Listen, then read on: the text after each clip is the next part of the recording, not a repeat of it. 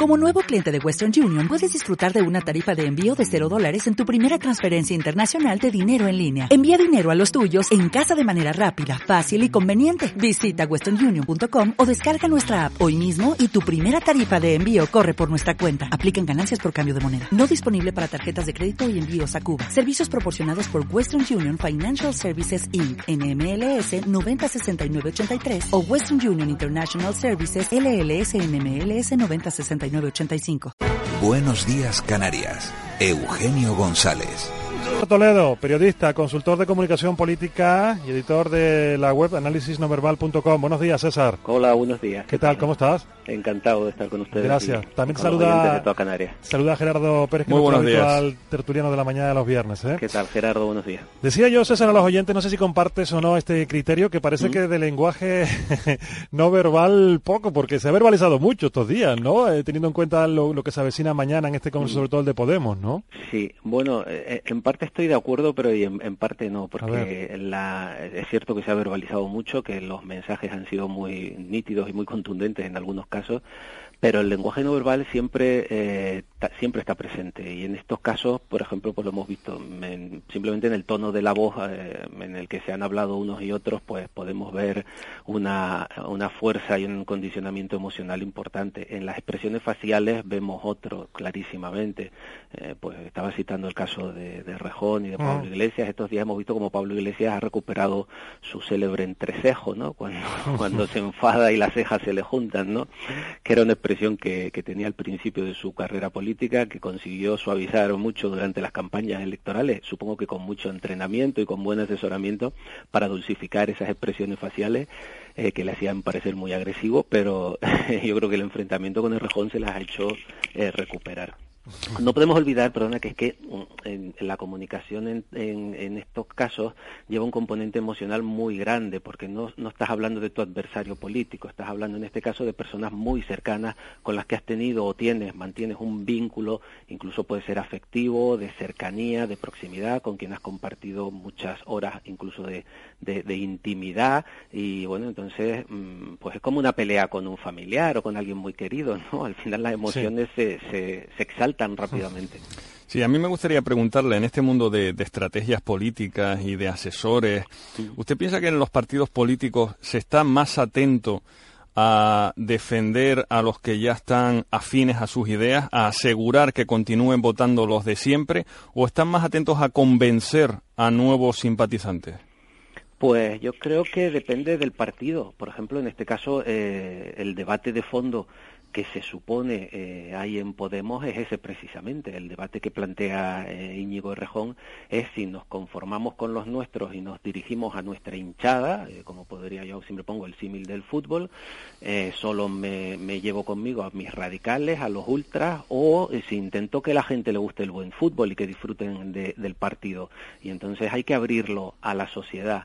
Em, son dos modelos completamente diferentes. Yo creo que el extremo no funciona. Funciona solo en casos muy excepcionales, como ha ocurrido, mm, por ejemplo, eh, en Estados Unidos, cuando no hay una alternativa capaz de aglutinar eh, a la mayor parte de la población. Mm. Pero los extremos no funcionan, yo creo, en comunicación política. Hay que intentar ir al espectro más amplio, al, centro de, la curva estadística, que es donde estamos todas las personas eh, moderadamente normales, creo yo, ¿no? Que, aceptamos una ideología, que podemos aceptar otra, que aceptamos una propuesta o que aceptamos otra, dependiendo, pues, pues de las circunstancias y de, nuestra mm. forma de pensar en ese momento.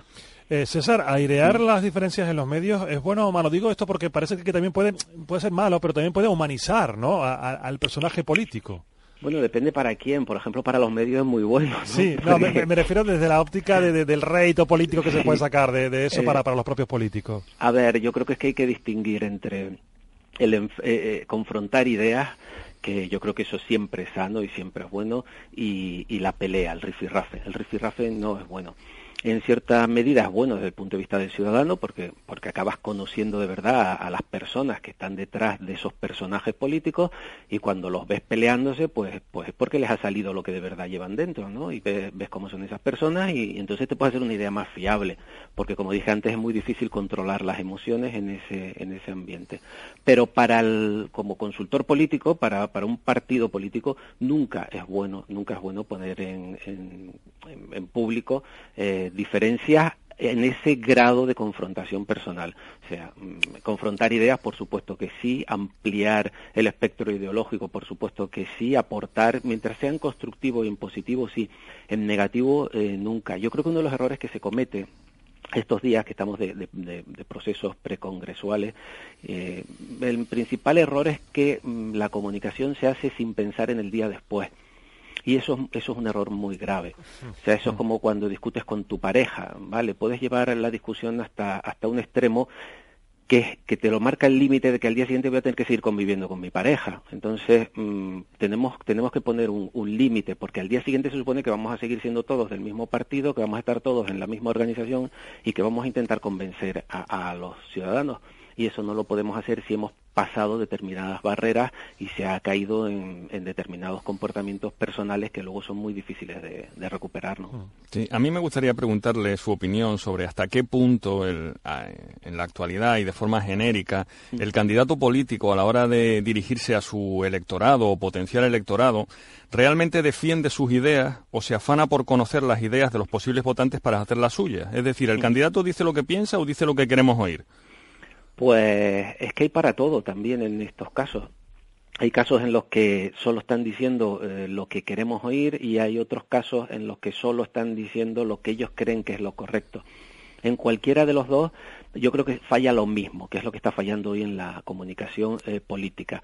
Falla eh, la forma de escuchar. No hay una verdadera escucha activa. No se oye de verdad a la sociedad últimamente, eh, pues por el escenario político que tenemos en nuestro país, por las minorías que se han producido y por las dificultades para, para llegar a acuerdos, parece que la cosa empieza a aflojar, parece que empezamos a fijarnos un poco más en lo que dice el otro y a escuchar de verdad los intereses de los demás. Pero los políticos por lo general tan pronto los dejas un ratito automáticamente vuelven a lo suyo no y, lo estamos viendo estos días de congresos no bueno pues al final están discutiendo si mando yo si mandas tú si tú te sientas aquí o si él se sienta al otro lado y esos no son los problemas de los ciudadanos, los problemas de los ciudadanos son otros. ¿Qué está ocurriendo en ese proceso? Pues falta de escucha, o sea, no están oyendo a la gente, eh, se están retroalimentando un poco endogámicamente, oyéndose ellos mismos. Mm. ¿Tiene trascendencia? Pues sí, porque a lo mejor, pues no, dependiendo de que salga un candidato, de que salga otro para liderar el proyecto, pues el partido a lo mejor cogerá una deriva o cogerá otra. Tiene trascendencia al final para los ciudadanos.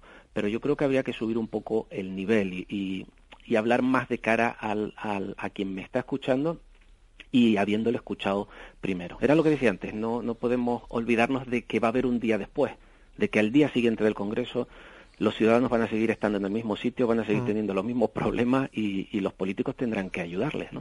Eh, César, una última cuestión. Desde luego, nunca se ha puesto al presidente Rajoy como un modelo de un, político de que comunica, en, mm. fin, ¿no? Y por su forma de ser. Pero mm. eh, parece que en estos últimos tiempos se ha puesto en valor su forma de, actuar. Me refiero si lo comparamos con, con, los modelos de, de, Pablo Iglesias, de, de Rejón, que también al principio cuando irrumpieron era como un modelo a seguir todo el mundo. Qué bien comunica, cómo comunican.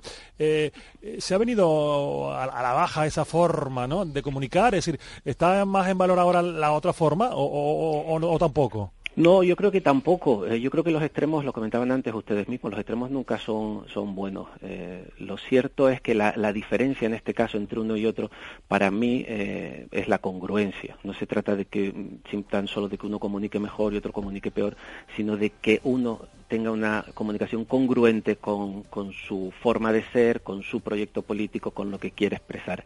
Eso es lo que a lo mejor puede estar funcionándole en estos momentos a Mariano Rajoy, no es que a la gente le parezca de repente atractivo Mariano Mariano Rajoy y que le parezca que tiene unas virtudes que antes no tenía. No, probablemente tenga las mismas, pero a lo mejor las está poniendo en valor y está siendo congruente con su forma de ser y su forma de hacer política. ¿Qué le puede ocurrir a lo mejor a, Pablo Iglesias? Pues justo lo contrario, que tenía una comunicación muy, muy, muy buena, muy solvente, pero a lo mejor a la hora de ejecutar esa eh, comunicación luego resulta que choca con tus propios intereses políticos y luego tienes un problema en casa. Entonces, bueno, pues ya empiezas a encontrar las incoherencias y las incongruencias, que es lo que hace que la gente eh, desconfía. Como todo en la vida, el término medio, ¿no? Como el también, término medio. también la prudencia. Sí, sí, también aquí la comunicación. César Toledo, periodista, consultor de comunicación política ah. y editor de la web de análisis eh. Le agradezco mucho que nos haya atendido y que nos haya ayudado a entender la comunicación verbal y también no verbal de los políticos. Muy amable, buenos días. ¿eh? Muchas gracias. buenos días. Bueno, pues lo importante que también es la, la, comunicación, lo que se dice y lo que no se dice y, de lo que se dice también cómo se dice, en fin, ¿no? Que, yo creo que cada vez hay un valor más eh, en esta importancia de la comunicación. Bueno, vamos a hablar de... As a new Western Union customer, you can enjoy a $0 transfer fee on your first international online money transfer. Send money to your family and friends back home the fast, easy, and reliable way. Visit westernunion.com or download our app today to get started, and your first transfer fee is on us. FX gains apply, not available for credit cards and transfers to Cuba. Services offered by Western Union Financial Services, Inc., and MLS 906983 or Western Union International Services, LLC, and MLS 906985.